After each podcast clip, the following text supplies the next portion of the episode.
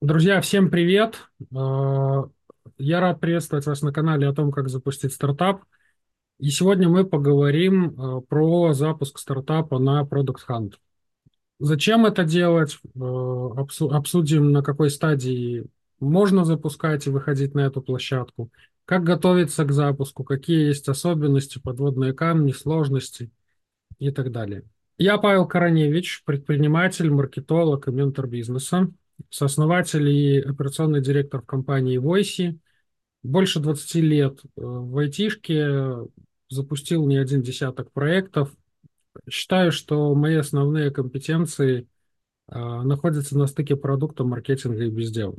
И сегодня у меня очень интересный гость. Его знает, наверное, все русскоговорящее сообщество стартаперов – у меня в гостях сегодня Гоша Левин, фаундер стартапа Hints.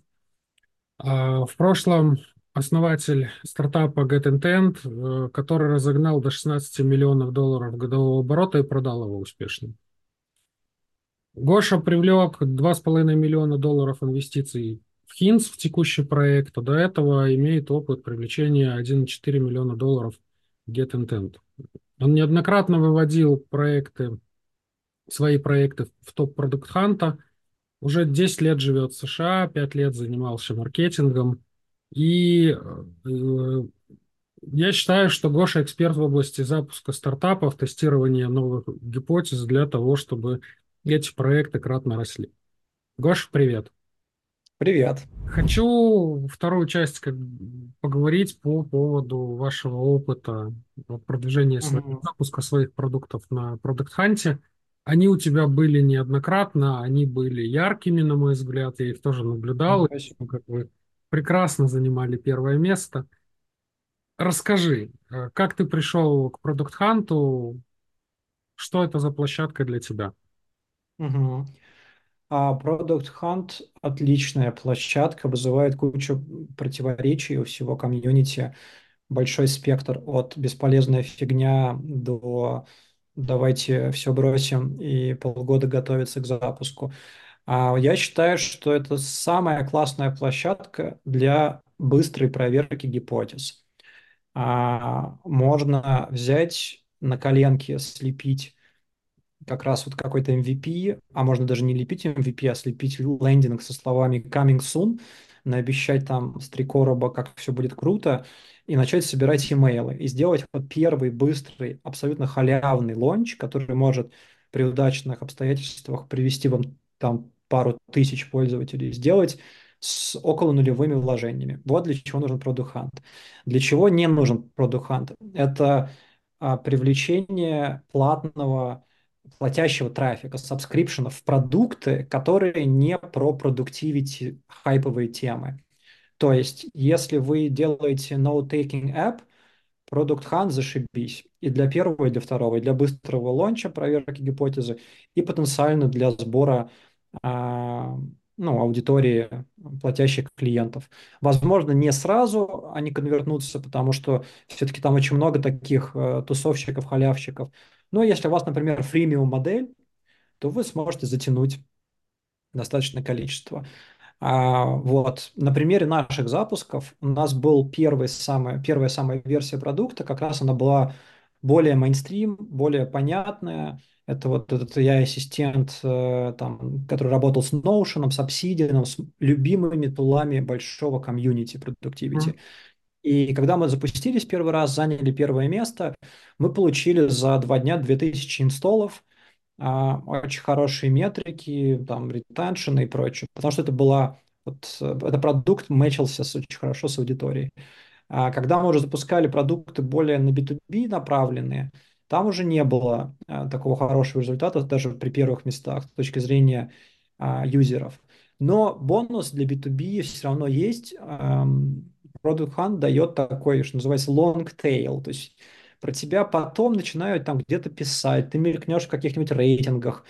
А, он дает очень хороший SEO на самом деле, потому что ссылка на твой сайт с такого как бы, ну, крутого домена, как Product. Hunt, а, это полезная история. Вот, поэтому мой подход, что надо очень круто вкладываться в день запуска, а, нужно, конечно, готовиться, чтобы хорошо получилось день запуска. Главная цель– оказаться там в топ-3, чтобы собрать максимум органики. Но что мне не нравится, ну что я не рекомендовал бы, это излишняя перезаморочка. Я вижу вот наши ну, тусовки русскоязычные, когда люди прям, ну, слишком серьезно готовятся, слишком много времени тратят. Да, в день запуска нужно будет сидеть и просить всех поддержать, чтобы твое комьюнити вытолкнуло тебя вот на эти первые места, а, чтобы ты получил органику. Это важно, это тяжело. А, но я вот, например, может быть, у меня непопулярное мнение, я знаю людей, а, авторитетов больших в запуске Product которые меня не поддержат по поводу, за, по, по поводу долгой подготовки. В общем, я не рекомендую долго готовиться.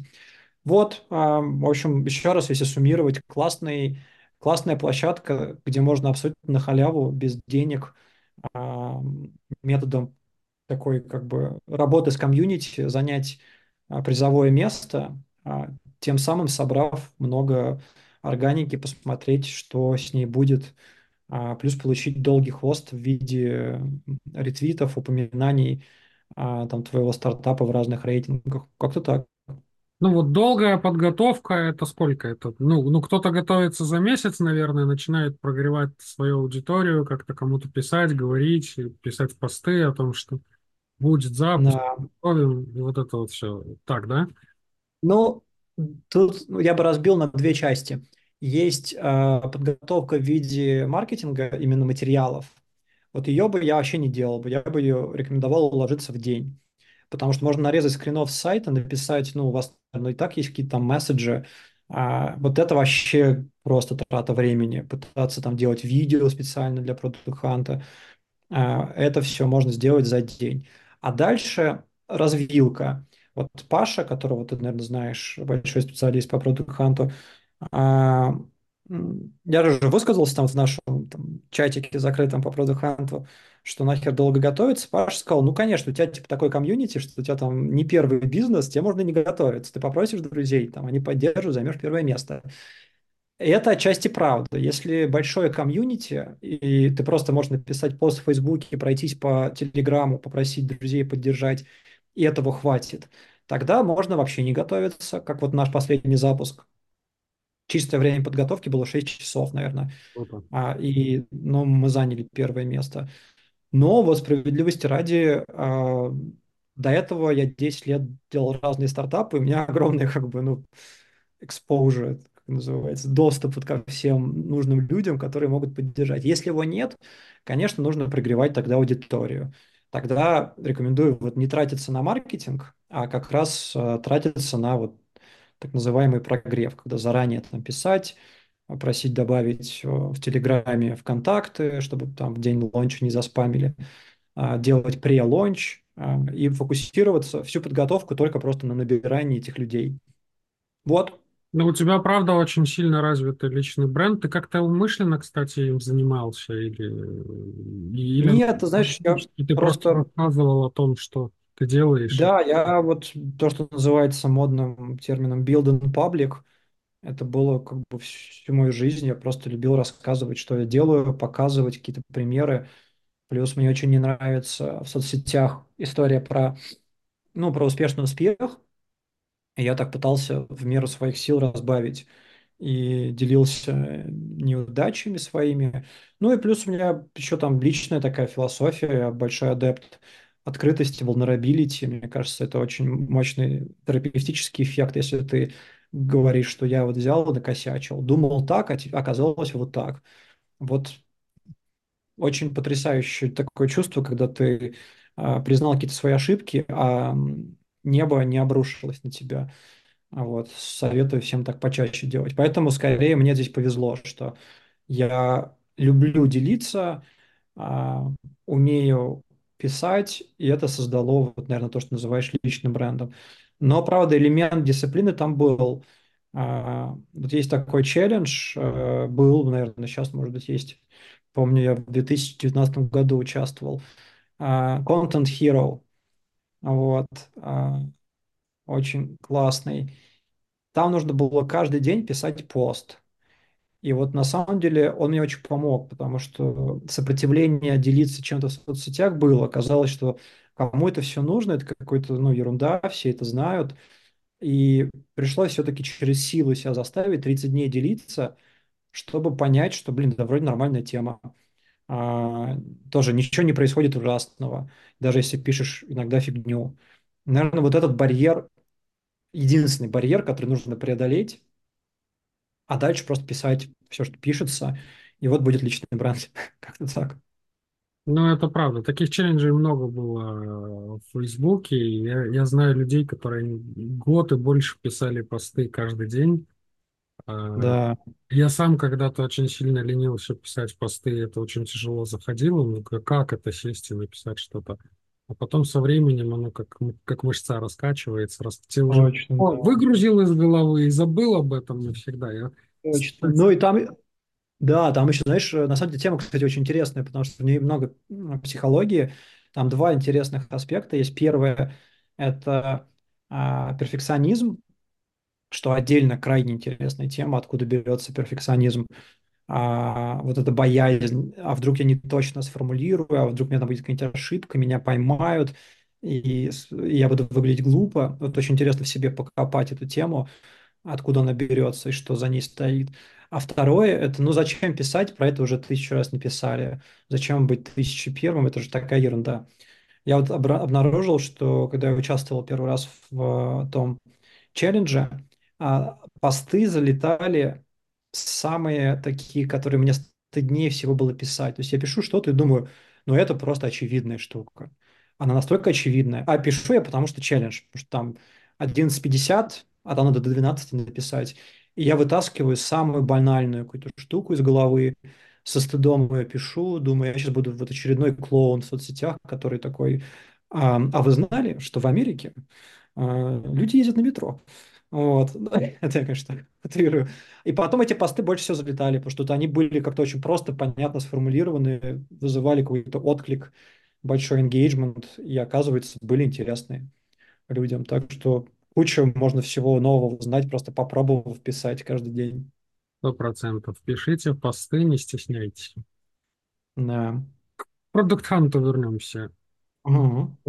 Как вы выбираете день, когда выбираете? Или вот я, я знаю, что есть куча заморочек, там мы выберем там час Д, день Д и запустимся Да, так, потому что эти конкуренты. Как это у вас работает? а я выбираю вторник, потому что всегда есть шанс стать еще продуктом недели, если ты во вторник вышел, потому что там накапливаются голоса за неделю. И мы были вторым продуктом недели как-то раз. Хотя мы специально никогда там не топили как бы дальше уже после дня X, типа поддержите нас еще. Но тем не менее стратегически прикольно, а, мне кажется, день вторник. Потом какие еще параметры? Ну, чем а, более активный день в интернете в целом, тем больше будет органики. А у меня такая логика, может быть, она неправильная. Понедельник все очень заняты. Понятно чем. Началом недели. А вторник, кажется, офигенный день, потому что это первый не жесткий день, когда ты уже разобрал вот то, что накопилось за выходные. А, но он еще такой фокусированный. Среда– отличный день. Четверг уже люди расслабляются. Пятницу уже бесполезно. Суббота, воскресенье, ну это странно будет выходить. А, нет, можно выходить, если нужна галочка. Вот это вот продукт дня. А, что, может быть, кому-то нужно для личной там уверенности, инвесторам показать. Просто будет мало органики, но зато первое место. Мгм. Вот, поэтому мы здесь оптимизируем органику в первую очередь.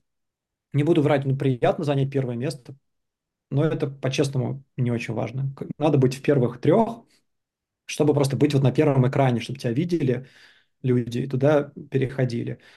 А вот, главное еще проверить, чтобы не было, например, какого-нибудь праздника американского а, в этот день, какой-нибудь там Дня независимости, что, что просто весь там американский интернет а, уйдет оффлайн. Вот, наверное, и все. Ну, а по поводу часа, тут никаких разногласий нет, надо выходить э, в день, ну, то есть в час, когда, собственно, стартует официально день на площадке Product Hunt, это 000 а, по Калифорнии.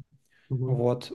И, кстати, у СНГшной тусовки, которая в а, европейском часовом поясе, ну, огромное просто преимущество, самый удобный часовой пояс для старта, что у тебя уже там 9-10 утра, а, и ты можешь весь день отфигачить а, спокойно. А, например, когда я выходил последний раз, я уже жил в Калифорнии, но мне пришлось типа вот с 0:00 не спать весь день. Это было не прикольно. В Нью-Йорке, когда я жил, было еще хуже, наверное. Я ставил будильник, вставал типа там в 2.50 ночи, чтобы вот в 3 часа начать всем писать. Так Поспать, что чтобы встретить Новый год, короче. типа того, да. Да. Но оно того все же стоит, правда? Слушай, да, да, но опять-таки, смотря сколько ты в это вкладываешь. Вот, блин, я не уверен, что того стоит, если ты три месяца нон-стоп всю команду мучаешь запуском и потом занял первое место. Мы так делали, так все делали, когда первый раз запускались, потому что ничего не понятно, и кажется, что это очень круто. И когда это твой настоящий первый лонч, ну то есть вот как у нас это было первое анонсирование публичное продукта, стрёмно, кажется, что вдруг сейчас там что-то сломается, и мы там перестарались. Все последующие лончи делались уже прагматично. Надо что-то потестировать, а, нужен трафик, что там, пятница сегодня, давайте вот через вторник выйдем, давайте. И, в общем, выходили. Что точно делать не надо? Ну, точно не надо фигачить вот эти материалы, они бесполезны, они не, не, не помогут. Вот эти видосы, там, красивые картинки. А, ну, как бы нужно просто, если есть у вас месседж, что вы делаете, наверное, он и так есть, но скопируйте его туда в нужном формате просто и все. Вообще не тратьте на, на это время. Вот, наверное, вот это точно делать не нужно. Еще не нужно... А, что не нужно? Сотрудничать с мутными типами, которые предлагают каких-то ботов докупить. Вот не нужно, потому что постоянная история слышу, когда э, там в, за, за там час до конца кто-то стучится и говорит, сейчас мы тебе подкинем там тысячу голосов, вот, э, а потом тебя снимают голосование. У нас так было в день нашего последнего выхода. Я не знаю точно, что было, но там были чуваки, которые как-то нас, несмотря на нашу супер поддержку комьюнити, опередили на какое-то время, а потом их сняли. Вот вопрос. За что тебя могут снять? Подкрутили, докрутили, накрутки все. А Ну, что-то, сейчас, сейчас вообще это все не работает, потому что да. легко стало анализировать. Ну вот, да, не, не советую в это все играть, потому что а, не поможет. Как твои запуски помогали тебе в долгосрочной перспективе с проектом? Ну, то есть ты можешь показать инвесторам какие-то вещи. Ну, да, одна Ну, история про то, что у тебя есть ссылка на Product Hunt, вторая история про то, что у тебя под капотом есть какие-то циферки появились вдруг, да. ты можешь Ну, вот использовать. про, про, про самый первый лонч, ну, это было круто. Это очень помогло, потому что ну, у нас все, весь трафик это был просто а, наши друзья. Вот все пользователи, друзья, которые пришли там из э, Фейсбука в команды. И тут мы выходим на Product Hunt и реально получаем за два дня 2000 юзеров активных. Естественно, завидим, как пользуются продуктом, чем пользуются, чем не пользуются. Как-то мы хорошо так залетели, и, по сути, Product Hunt дал нам, ну, все, потому что потом нас очень стали активно везде, а, ну, в общем, завирусили мы. А, репостить, попали в кучу вот каких-то рейтингов, классных тулов. И, по сути, это был настоящий лонч. То есть все, вот после этого жизнь поменялась. Все как-то поперло. Другой вопрос, что продукт был максимально подходящий для аудитории продукт-ханта. То есть, еще раз, аудитория– это м, молодые люди, продуктивити гики, я бы их так описал, халявщики. Дорогие платные штуки там не залетают. У нас был фримиум, поэтому не надо было платить все э, просто пользовались, хороший юзач. Вот. А, например, что еще? Еще у нас были тесты разных, ну, других таких, не, про, не то чтобы продуктов, интеграций, каких-то подходов, и они, например, не залетали. Мы видели, что мы там собрали а, довольно много трафика, но, например, никто не пользуется этой штукой. Мы делали там выбор, вывод, что, ну, значит, фигня какая-то, не, сильно а, фокусировались на этом направлении. То есть оно не всегда как бы Вы- а, даже если хорошо прошел лонч, вывод не всегда хороший. Иногда вывод, что эта штука никому не нужна. Ну или на- по- наоборот, непонятно, что с этими данными делать. Ну да, да, или так. В целом, как будто бы раскрыли тему тоже со всех сторон. Э, Да, Здесь тоже маленький вывод от тебя было бы хорошо. На- Стоит или не стоит? Если э, такой консюмерский продукт, то есть не B2B, а именно для end-user, вот просто человек, и у вас есть фримиум, и это не узкоспециализированная штука, типа какой-нибудь тул для бухгалтеров, то стоит 100% вообще не раздумывая. Во всех остальных случаях нужно взвесить время подготовки и время как бы инвестиции в это. Если есть желание и возможность быстро а, зафигачить. Точно стоит. Если кажется, что сейчас вы будете месяц к этому готовиться, тогда не стоит. Лучше сделать, чем не сделать. Даже один пользователь или там 10 пользователей, которые придут и будут пользоваться Да, продуктом, с которых можно обратную связь собрать, а лучше, чем да, да, абсолютно. Плюс еще там эта тема про... Постоянно пишут какие-то прикольные чуваки потом, там, через месяц, через два, через три, типа, о, увидели Product Hunt, какие-то инвесторы пишут. Все равно это создает такую вспышку информационную, и она привлекает людей. запускайтесь, не стесняйтесь, берем и делаем. Все как обычно, все средства хороши. И продукт Да, тоже. Гоша, спасибо тебе за твое время, за то, что ты пришел в подкаст, рассказал, поделился своим опытом, рассказал какие-то свои выводы из таких классных живых историй.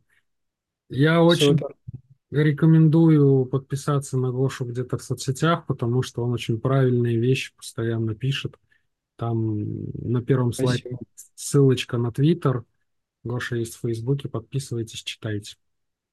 Спасибо, да, спасибо, что позвал.